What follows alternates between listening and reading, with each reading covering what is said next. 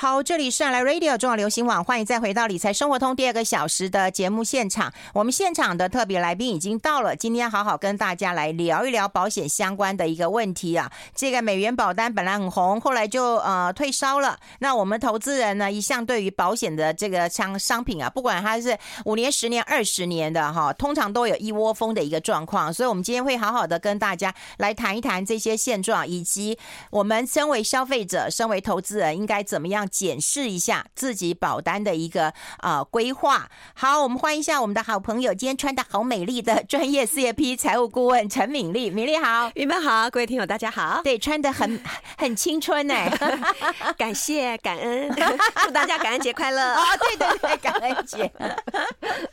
哎，我们要跟大家来聊一聊。其实我刚刚讲那个诈骗的事情，讲的我好难过、嗯、啊！我最近真的也是常常看到，常常看到你出现啊。哎呦，老是朋友会来问我说：“哎，夏韵芬的那个影片是真的吗？”我跟你讲，我假的，假的，全部都是假的。对，真的是假的。那个成立社团是真的吗？假的。YouTube 上面也是一堆，他也是透过一些剪接跟配音。对，越来越先进了，所以我就跟你讲，就说，你说这些这些这些，当然我不管那个蓝白合不合啦，哈，绿营到底是推谁当副手啦，我就觉得你有没有看过哪一个人有证件啊？嗯，你有没有觉得？好像证件我们看不到，我们只会看到这些谁跟谁又见面啦，谁跟谁又怎样啦，谁跟谁又怎样？我觉得真的很奇怪。真的，台湾这种诈骗知道？你看我刚才讲啊，就是说他还凌凌虐那些投资，就是提提供账户的人啊。我说那已经不是诈骗集团，那就是强盗啊，强盗勒索啊，掳人啊。哎，真的耶。对啊，那关在一个关在一个三坪里面的，哎，对啊，数十个人啊，里把他关在里面站着，哎，你也不能睡。对。就你，你很难想象，就是现在这个社会一点都不人道，再次发生这种对掳人勒索啊，嗯，强盗的事情。对，嗯，我觉得应该把他判死刑，要不然他你给他关几年，到最后还有什么特色，有什么又出来？哦，现在的诈骗的那个法则太轻了，我也觉得太轻了。你骗了这么多人，对对，嗯，所以好好，你要不要去当法务部长？我我不行啊。被法条，我就给他忘光光。要是我，通常把他枪毙掉，真是气死人了。哎，那我很有正义感，你应该当检察官。对对对，我当检察官 可能。哎，他们说检察官不能有那个，哎，有那什么？有什么？不能有就奇怪的表情，也不能有什么声音太大的变化。所以我们刚才不在讲，就是说，哎，那个报新闻的是 AI。如果有一天大家。发现，欢迎收听理财生活通，我是夏运芬。接下来要邀请的是陈敏丽老师，跟大家来谈一谈金钱关系。你就是假的。也不能讲假的，就是 AI 了。你现在这一段就被录起来，我跟你讲，哎，有可能啊。对啊，然后就被剪接，然后就变真的。哇，你小心，好可怕。哎，我们要跟大家聊聊保险相关的议题啦。好，对对对。那有有有听到你讲的保险存折，我是听都没听过哎。啊，你没有听过？还是你要去当金那个保险局局长？我们现在是要派官是？真的。对，保险存折我真的没听过哎。这是寿险公会出的功能，其实它应该至少出了一年以上喽。啊，对，那他就没有好好的那个嘛，跟大家来宣导嘛。对对对。然后是我昨天又看到一则报道，然后又再提到这个保险存折，然后我就去试试看。嗯，对，我想说，你自己去试啊？哦，对呀，自己去试。嗯嗯嗯，对。哦，那结果呢？上去，因为他号称号称申请账号就能够一次浏览名下各张保单，也可以分析各类的保单所占的比例。然后呢，又还可以看到完整看到自己的寿险额度、医疗额度。嗯。然后你若失去实体、遗失实体保单，现在很多人因为保单可能已经十几年前买的、二十年前买的纸本保单根本找不到了，对不对？所以他说也可以透过这个平台完成查询。所以我就想去试试看，说，哎，现在的功能到底多强大？听起来不错啊。对，因为过去来讲，保单会诊多半你都要依靠业务同仁。对，我以前也买过，就是这种呃，有一些的平台，他会他会去呃搜集。建制，然后所所有保险公司，然后很这么多年哦，几十年的保单，然后所以我一年每一年要缴年费，对我忘了两千要要要，所以多半其实几乎都是保保险从业人员在买的，嗯，一年缴年费，因为你如果只缴这个年费只帮自己家整理，其实很很划不来嘛，嗯，那所以。保险从业人员或者是财务顾问、收费制财务顾问比较有这种诱因跟需求，嗯，他付一个年费，可是他可以可能可以帮十个、二十个甚至上百个客户去做整理，都在他的账户名下。那那那样的整理功能就很强大。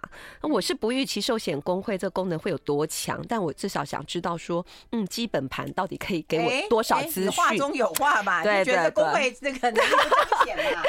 对，真的啊，因为这就不是他们，当然他们要去跟保险公司连接，这个是一定是。但工会做这个服务是好的，对，这个服务是好的，嗯，所以 anyway 我就去试试看，就没想到一上去呢，发觉哎，有三种角色，哎，三种会员，嗯，普通会员只有只能看得到一件事，叫保单总览，嗯，但保单总览四个字也很有艺术啊，总览到什么程度呢？对，这我所有的保险吗？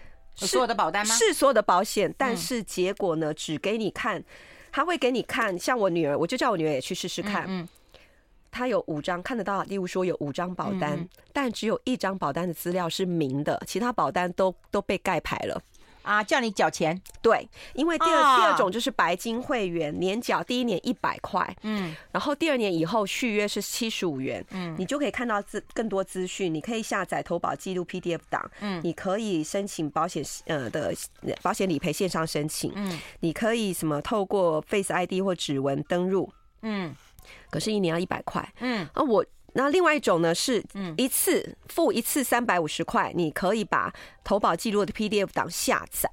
我就给他试试看那个白金会员缴一百块哦，对。那我发觉呢，才稍微看看到多一点点，但那个多也还蛮令人失望的。讲实在话，嗯，就是我全部保单的呃主约名称，嗯，保额，嗯，好，然后保单状况有没有效，有效或失效，生效日是什么时候？好，还有就是契约满期日是什么时候？嗯，然后保单保单号码。嗯，没了，资料太少了，没了。如果我是医疗险的话，我甚至是本来是看不到里面。我例如说我的呃病房费日额多少钱，然后我如果是手术费给付呃额度是多少钱，然后杂费额度是多少钱，这个都看不到。但是呢，我可以申请，我可以申请，申请之后他是用 email 方式寄给我。嗯，那终于呢，你用透过 email 收到的资讯就会多一点了。嗯，但是还是比远远比不上我们平常在协助客户，或者说我单纯帮你看保单。我们所有可以整理的资料，嗯，你如果收到会诊的话，你是至少可以看到你是在哪一家公司投保哪一个险种，主它是主约还是副约，它的险种名称，然后它的保额跟契约生效日，嗯，对。但是你若医疗险，其实还是看不到明细，你知道吗？还是看不到明细，因为你的保额可能，例如说是计划四，这个叫保额嘛，嗯，或者说寿险，他会告诉你说你的保额现在是一百五十万，嗯，对。可是如果以医疗险来讲，我不会只想知道计划四啊，对，我要知道是计划四的内容，嗯，所以其实然后里面的被呃受益人。也看不到，嗯，对，也看不到，嗯，所以我觉得他顶多只能只能告诉你说你在哪些保险公司有保单，嗯，然后你的保单目前到底是还有效中还是失效中，嗯，那剩下你至你至少知道你在哪些保险公司有保单以后，你如果要真的看完整，你其实还是需要到那家保险公司去申请网络会员，或者是打电话给服务人员，呃，服务中心这样子。细节会比较清楚。那，这工会他可以跟各个保险公司收钱嘛？他有收会费吧？我不知道啦。嗯、对，他不应该跟民众来收钱吧？哦，对，他这个其实小钱一百块，这积少成多也不少。可是，一百块真的就是你通告费的百分之二十了。啊，根本不想这样比，好不好？都很小。我们只能期许他说积少成多，看是不是说，因为他初期可能也没有办法投入太多钱，那么一边先做，先上架一些功能，那一边开始收费。那你还说可以看到自己寿险额度啊、医疗额度啊，然后可以对，然后什么保费占比没有？没有。我们先休息一下，我们先休息。I like 好，我们现场的是专业的呃 CFP 财务顾问啊，陈敏丽敏丽老师啊。我们刚刚有跟大家来分享过，显然这个寿险工会推出这个还是有待加强啦。不过我们当然要倡议一下，也许他就可以从。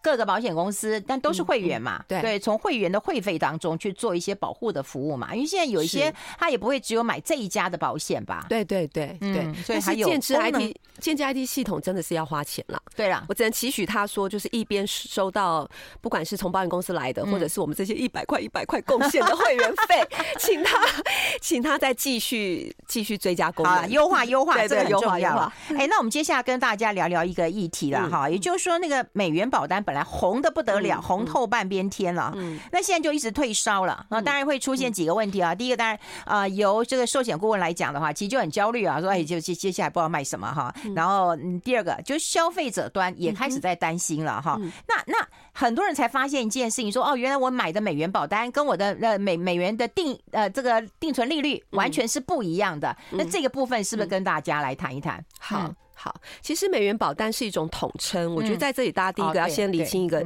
概念哈。保单本身的分类就蛮多的。嗯，好，那那个美元只是加上一个形容词，就形容这个币别而已。所以呢，你到底美元保单退烧在哪一种型保单退烧？其实这里这个报道我们根本看不出来。嗯，我猜想它只是依据币别去统计。嗯，因为你的分类可以有很多种嘛，一种是分类分成用币别去分，可能有寿险，可能有投资型，对，有有有传统型寿险哈。然后有投资型寿险，然后也有什么这个利率变动型寿险。嗯，基本上概念上，大家要在脑海中区分，就是说，我们若不管币别，先不要管币别，主要的类型其实就是一种就是传统型的保单。传统型保单就是有固定预定利率的。嗯嗯，OK，那个预定利率影响你保费会算好。算清楚，然后对应多少保额，哪一年会有多少保额，是平准的还是将来还会再增额的？嗯，那个都有可能。它又再分成平准型跟增额型。嗯，但是只要是有固定预定利率，我们会统称它是传统型的。嗯，OK。那第二种就是利率联动型的，或叫利率变动型的保单。嗯，第三种就是投资连结型的保单。嗯，那其中利率变动型跟投资连结型又还可以分成说寿险跟年金哦。嗯嗯。好，然后呢，其中那个利率变动型的。你还可以分成呃，就是传统型的保单，又还可以分成分红或不分红哦。然后你看这些分类的前面，才又还可以再分成说是台币还是外币哦。对对，所以你的。美元保单里面有可能是美元利变型保单，有可能是美元分红保单，有可能是美元计价的投资型保单。嗯，那么这里面有一些事实上是跟不是跟定存来做比较的。你想想看，你若去买投资连接型保单，你去你你透过保单去做投资的人，你一定不是。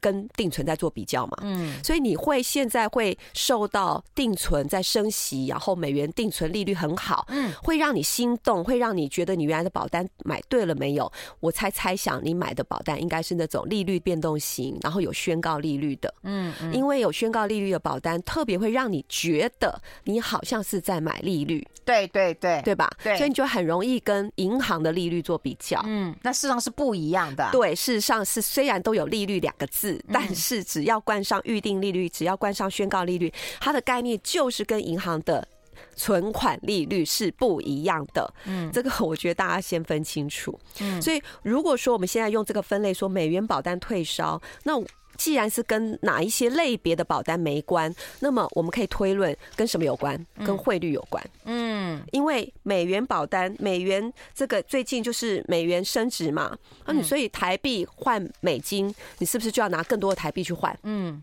嗯，所以如果你手上有台币的人，这时候就不不愿意拿你的台币去换成美元，再用美元再去买美元连结型的商品嘛。嗯，那如果是手上有已经有美元的保护呢？哎，照说他就没有这个汇率风险呐。嗯，可是因为利率，银行定存利率很吸引你啊。嗯，所以你这时候你又不想买。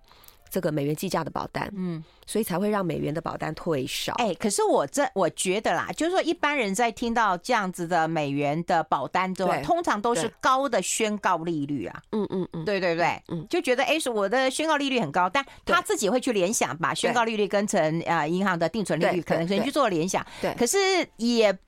不能够排除有很多人是在销售的时候，他又说：“哎，这个这个这个利率很高哦，对，这利率很高，对对对，这很开心啊，没错。嗯，你现在刚刚讲到就是第二个原因，为什么美元保单退烧？嗯，我们刚刚第一个原因提到是因为汇率嘛，对。好，那第二个原因的确就是说，哎，原本他在呃前一些时候有一些热销的，甚至被号称为什么神奇保单、神单之类的，因为宣告利率很高，后来停卖了。嗯，好，或者有些分红保单停卖了。嗯，结果呢，停卖。之后，哎，现在明明外面市场利率在升，怎么这些保单的宣告利率不但没有升，甚至有些宣告利率还在降？对对对。那所以已经买到的客户气得要命，然后没有进场的客户也不愿意再买。嗯，所以这是一个，这是一个主要的两个现象了。嗯，那这两个现象，我觉得就要带出来的是说，我们其实。要有一些的正确的观念是在于说，嗯，第一个，嗯，你的宣告利率呢，真的就是浮动的，嗯嗯，所以你当时你买的时候高，不代表以后就是高，嗯嗯。第二个，嗯，所谓的浮动，那也有可能浮动向上升嘛，那。你以为说外市场的银行的利率在升的时候，升息的时候，你的宣告利率就会升，这样的推论也是错的。因为宣告利率的决定呢，它不是完全是在反映银行利率，它是在反映保险公司的投资能力。嗯嗯，那。啊，你会想说，那那如果说市场利率升，银行那个保险公司他拿到的投资价值应该也会比较好啊。对呀，不是觉得我存定存都可以这样子，那你去投资不是更好？对对对。但是因为我们的保单是长期契约啊，等一下等一下，嗯，你知道干嘛啊？又要休息啊，要进广告。好的。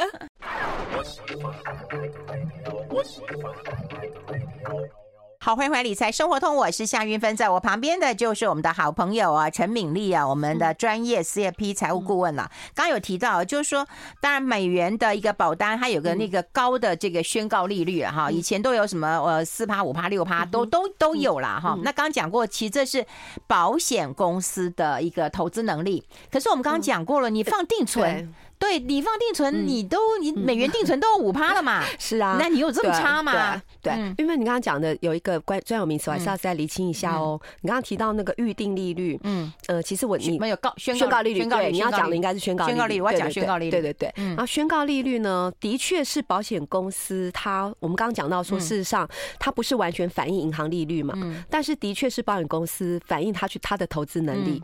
可是呢，为什么要大家不要把宣告利率当做是你跟外面的定存利率或投资报酬率做比较呢？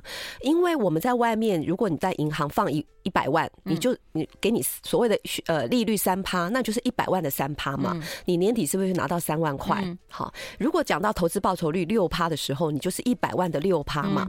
可是呢，宣告利率并不是你保费全部都拿去做投资，嗯，而是你保费进到保险公司之后，它要扣掉成本，嗯，然后这成本又还有两种成本，一个是说，如果这个保单是寿险保单，如果是年金保单就没有哦，如果是寿险保单就会有死亡成本哦，因为跟你一起买这张寿险保单的人，嗯，我们很幸运，一年后我们还活着，可是呢，你一定要相信统计数字，你一定要相信几率，同一批人不管是几岁，当年度每一年一定有一定的比例会。去见上帝，嗯，会喝跟上帝喝咖啡。了，对，所以他这我们缴的保费里面就要集结一一部分的钱是拿去做理赔，嗯，而且你想哦，那个保保额一定是高过于我们的年缴保费哦，对不对？嗯，好，那第二个成本呢，就是保险公司它不是慈善机构，它有成本啊，它有营运成本，连连基金会都要有人事成本，要要要，那更何况保险公司它还要有预留一点利润要给股东，哎，对对对，是吧？所以这些摊提都要扣。扣掉剩下的钱，称为我们的保单价值准备金，嗯，也称为我们对对我们个人来讲，那叫我们的保单价值准备金。嗯，集结我们所有这张保单的保护的钱，就叫做责任准备金。嗯，那保险公司就可以拿责任准备金去做投资。对对，所以宣告利率是在反映这个部位的钱的预期的利的的收益。嗯，那为什么？市场上，至于为什么市场上利息利率在涨，他们宣告利率不见得会往上调呢？因为。在我们第一年宣告利率是三趴的时候，那一年进去的钱，然后他去做投资的时候，他买的投资不见得是短年期的，嗯，他不是做一年的定存呐，他拿到的钱有的是去买十年期、二十年的长期公债，耶，嗯，所以已经锁定某某一个利率在那里了，嗯，所以即便后来升息或者市场的投资行情好，他也没有办法有这么大的弹性，全部的投资部位都可以反映现在的好行情或好利率，嗯，所以他的弹。它的调整的弹性空间是比较小的，嗯。嗯，可是说实在，你就是说连，就是你跟利率比，这连一年都不到，这投投资人的或者是那个消费者一定会有这样的一个感受啊。对，所以就是我觉得基本要有个概念，就是宣告利率真的也不等于是那个报酬率的保证。没错，没错。第一个我就说，他不是全部的钱都去投资。第二个，他的投资部位呢，他有的是做长期投资，也不是短期投资。所以你把一个长年期的合约，哈，呃的一个内涵的。打折后的报酬率跟一个短期合约，例如说像定存，嗯，去做比较，其实这也是这根本就是一个不同的比较基准点呐，嗯，好，你就像说你拿那个长呃，假设三年期的那个呃 A 银行的。一一个月的美元定存跟 B 银行的三年美元定存利率去做比较，你觉得公平吗？不公平，不公平嘛！而且市场也很混乱啊，有一些你看短的利那个利息还比较高一点呢。对对，所以回过头来，最基本盘是什么？请大家不要用汇率跟利率跟呃预预定利率，或者是说那个宣告利率来决定你要不要买一张长年期缴费的保单。嗯，你要回到这保单的结构跟主要功能是什么？嗯嗯，宣告利率那个是再外加一层的机会报酬。嗯。嗯，美元也是外加一层的机会报酬。嗯，它不是这道这个这个商品的主菜色，你懂我意思吗？这个商品长什么样子，其实是它是它是一个利率性利率变动呃，它是一个利率变动型你寿险，还是是一个分红保单传统型的那个保单，然后是分红的还是不分红的，还是是一个投资型的保单，这个才是它的主结构。主菜色会决定，还有年缴缴费期，嗯，这张保单到底是一个呃缴六年的，还是缴十年的，还是缴二十年的，会影响到你的解约金的一个形态，嗯，跟多久以后会所谓的回到。呃，保费的水准，嗯，这些才是决定这张保单的主要功能的地方。嗯，至于是不是美元保单还是台币保单，是呃宣告利率是几趴，这个都是在外加第二层的，有点像是你你你到底是要吃冰淇淋还是要吃串冰？嗯，好，这个是主要的差别嘛，而不是说你这冰淇淋是。是巧克力的啊，上面是加三三种 topping，有没有？三还是五种？嗯，那 个那个，你加在到底是冰淇淋上面，还是双淇淋上面，还是剉冰上面？就是就是口感就最大的不同，你懂我意思吗？对。我不过说实在，我觉得的，当然一般人呐也会把它当成就是几趴啦。就我觉得这种直觉上的一个反应，应该要把它改变掉。嗯。当然，当然我我说实在，我也有朋友啊，就是在做这个保险顾问，就跟我说：“哎呀，跟你讲一件很棒的事情啊。”好不容易有了啦，有有四趴的，有五趴的啦，嗯，对，他就这样讲了，嗯，对，那你一般来讲，你就会觉得哦，那是不是定存有比定存好了，对不对？台湾定存，对。对不对？还是很低嘛，一趴多嘛，是对。如果是这样也没问题，可是你就要想，你就要认知清楚，说他现在讲，假设这是预定利率四趴，嗯，那这个你这张保单长期持有下去，就是一个预定四预定率四趴的保单，嗯，那预定率四趴的传统型保单的一个结构。会是什么呢？你持有期，你的缴费期间，你的保单账户价值还是会低于你总缴保费的。嗯嗯，OK。然后呢，你要缴费期满以后，嗯，好。要缴费期满以后，有机会你的所谓的 IRR 会追到约当是四趴，接近四趴，也永远不会到四趴。对，你是不是可以满意跟接受？嗯，你现在你现在满意是因为如果外面利率才一两趴，你觉得很满意。嗯，但我要提醒的是说，如果十几年后，现整个的社会、整个的全球的利率都来到又回到三十年前那种七趴、八趴、九趴，你能不能接受？又不能接受了。对，嗯。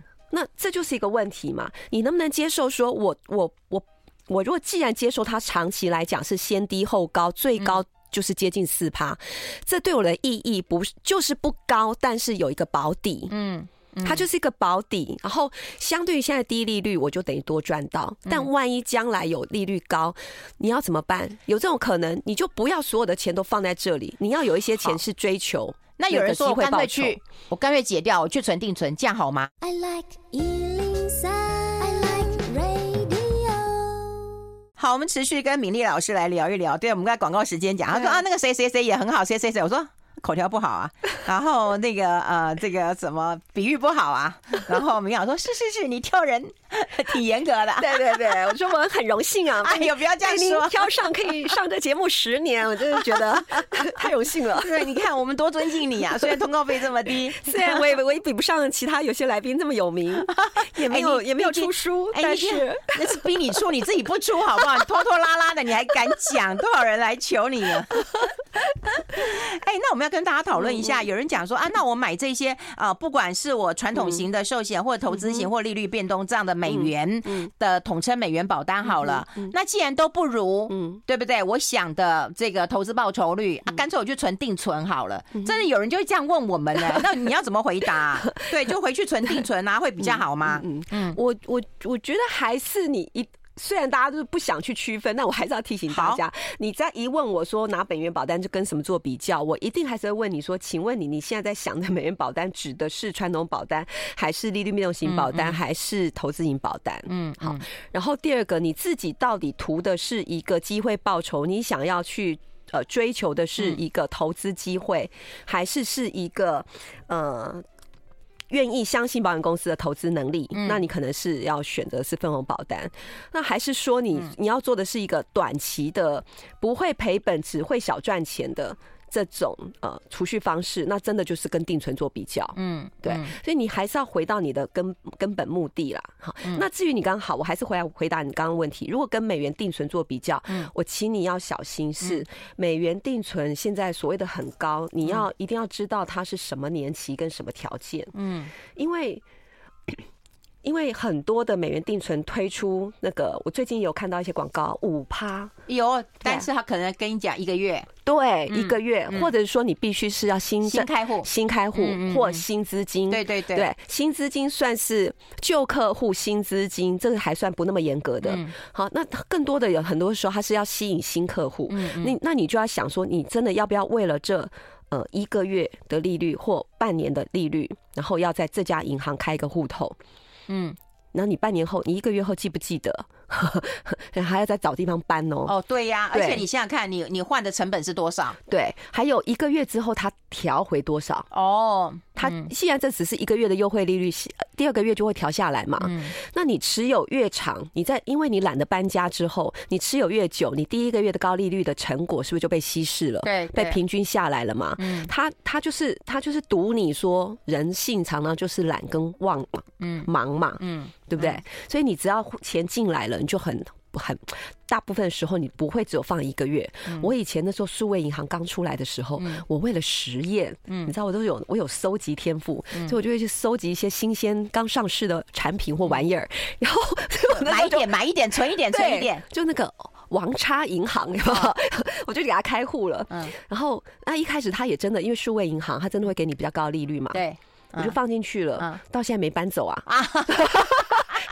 那利率也降下来啦，对对对，他是不是就赚到一个客户？赚到一个客户，而且是大客户。哎，没有没有，就放一点钱，存个五百万，哪那么多钱可以在那边放？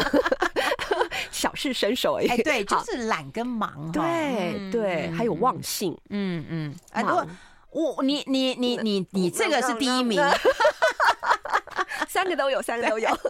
好啦，应该很多人跟我一样，嗯。所以我觉得你这样子呃一窝蜂的去的话，其实就是有就是风险了。对，嗯，对，所以贪图那个短期的高利率。没错。那如果你是会因着短期的呃机会报酬，会想要搬家的人，表示这笔钱事实上对你来讲是一个投机钱。嗯，那你当初就不应该买。保险商品，嗯嗯，因为保险商品它本身几乎其实都是要持有时间长，嗯，你的效果才会出来。除了除了除了什么？纯保障型的风险商品，嗯，那那个真的是在我们在防范下一秒钟的风险。对对对，万一风险发生的时候，我来不及存钱，我户头里面没有这么多积蓄，这种我就要买纯保障型的商品嘛，嗯，对不对？好，可是你现在在跟我讨论，我们先休息一下，我们先休息一下。我喜欢 I like。我喜欢 I。好，我们现场的就是陈敏丽啊，敏丽老师啊，这只只只剩一段，我觉得每次跟你在一起的时候都非常非常的快，都时间都不够用，所以我们帮大家会诊一下。我觉得就当然就是说你自己要知道，就是你买这个保单到底是买什么保单，然后你要跟什么比，跟定存比吗？跟投资比吗？对对，第一个是说你到底是要保障功能，还是储蓄功能，还是投资功能？对，要搞清楚。你目的是要吃长期存退休金的，还是是你要呃做？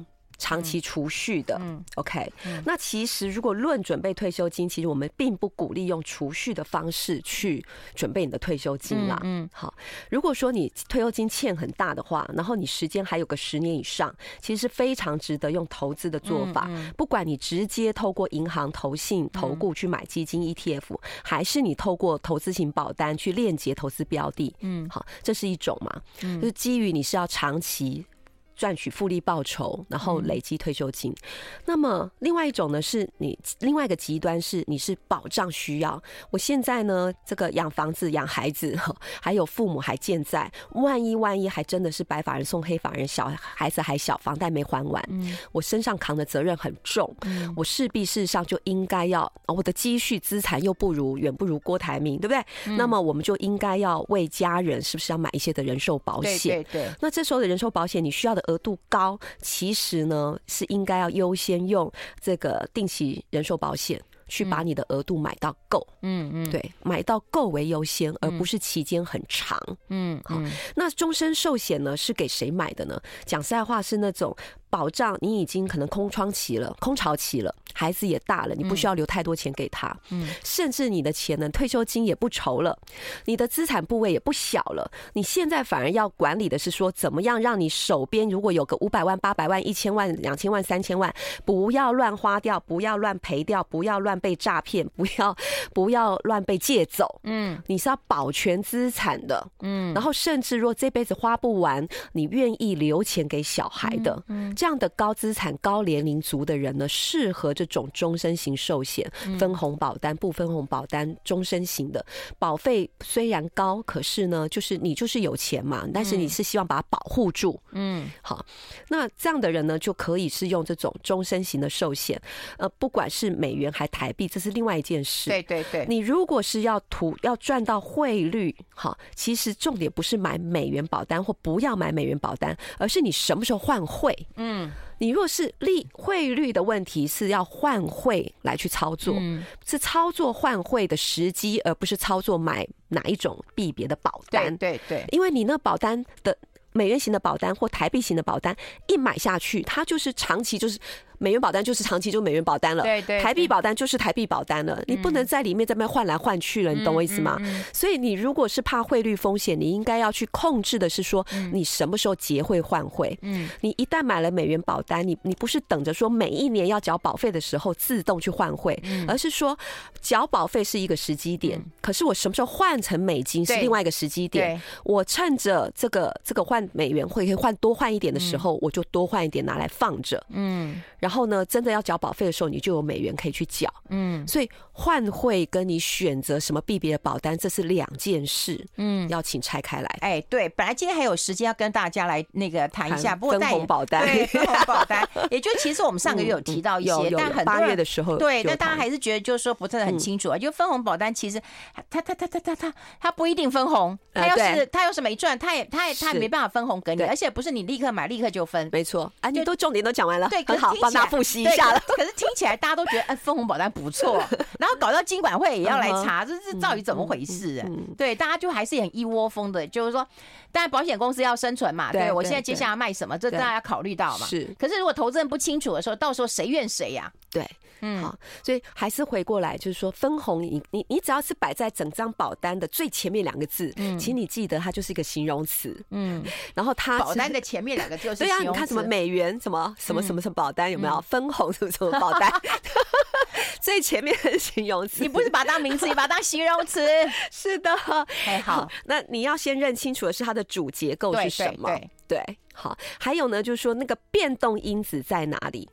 好，例如说分红，那个分红本身就是一个变动因子，分红不一定分红。对对对，宣告利率，对，宣告利率就是每个月都会宣告，所以你每一年拿到的不是说你现在买的是宣告利率四趴的保单，就代表以后宣告率都四趴，不是，嗯，对，所以你不要用你买的你在买的那个时候，别人在卖人卖给你的那个时候的汇率或宣告利率去决定去看去判断这张保单好不好，嗯。嗯，对，很多人都会用那样的方式去判断，因为它是会变动的。嗯，对，所以你不要以为说你保守，你是保守性格，所以我不去承担市场的风险，然后我我就我觉得我跟保险公司往来就一定比较安全。事实上，你分红保单有它的变动性，美元计价的保单有汇率的变动性。嗯，然后呢，宣告利率本身有它的变动性。嗯。好，那而且呢，那个变动主控权还不在你手上，嗯，然后它，而且它里面有内涵成本，嗯，那还不如说，就是比不上说我们的投资，对，也有它的变动性，但是它的成本事实上。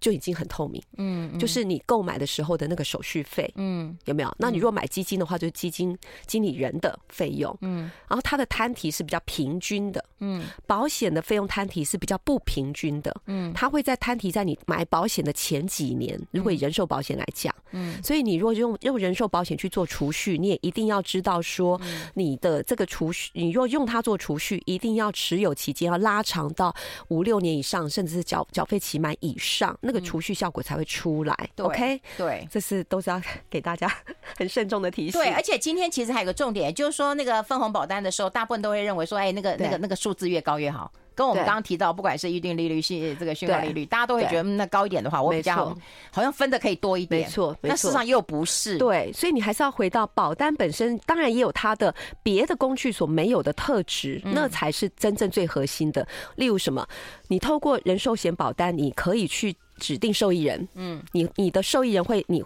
掌控权在你手上，嗯，你要你指定受益人，但你钱又没有立刻赠与出去，嗯，所以你对于赠与钱给小孩这件事情，移转财富给小孩这件事情，透过保险是有一个先有指定，但是又有变动的一个空间。然后第二个，它可以创造缴税现金，嗯，好，如果你已经财富高到是会有遗产税问题的人，哦，那你虽然有钱可以留给小孩，但是如果我们一睁眼就一闭眼去见上帝的时候，孩子身上没有多少现金，没有多少存款，他没办法去缴税的话，嗯，我们的遗产他也很难过户哦。所以保险本身有它一些的效果，我们不要都只讲提醒他。大家刚才在讲这些风险，嗯，这些风险是相对于其他的储蓄投资工具，嗯，的利弊得失的比较，嗯，但保险本身有它非常特殊性的一些利益，嗯，那这些利益跟效果是不是你需要的？如果是。